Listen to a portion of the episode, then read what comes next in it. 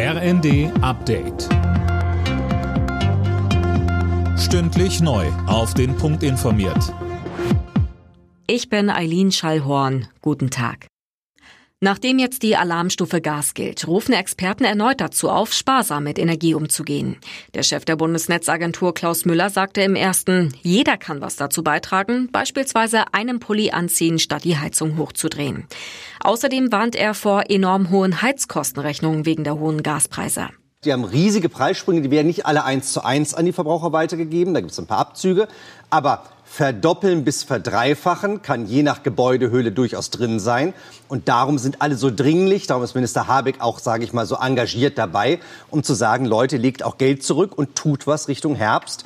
Guckt auf die Heizung, wenn ihr Vermieter seid, redet mit den Vermietern. Jetzt kann man noch was tun.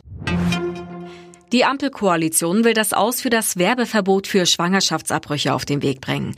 Der Bundestag stimmt heute über eine entsprechende Gesetzesvorlage ab, mit der der umstrittene Strafrechtsparagraf 219a abgeschafft werden soll. Mehr von Tim Britztrup.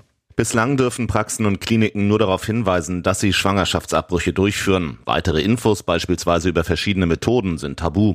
Menschen könnten im Internet jeden Unsinn über Schwangerschaftsabbrüche verbreiten, aber Ärztinnen und Ärzten verbieten wir, sachliche Informationen bereitzustellen, sagte Justizminister Buschmann bei der ersten Debatte im Mai.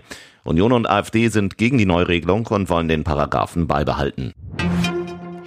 Die ukrainische Armee zieht sich aus Jeverodonetsk im Osten des Landes zurück. Das hat der Gouverneur der Region Luhansk mitgeteilt. Um die strategisch wichtige Stadt war wochenlang erbittert gekämpft worden.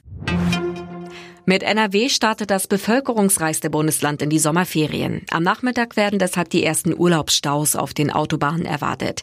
Der ADAC erwartet vor allem auf den Autobahnen Richtung Küste mit viel Verkehr und rät spät abends oder früh morgens zu fahren.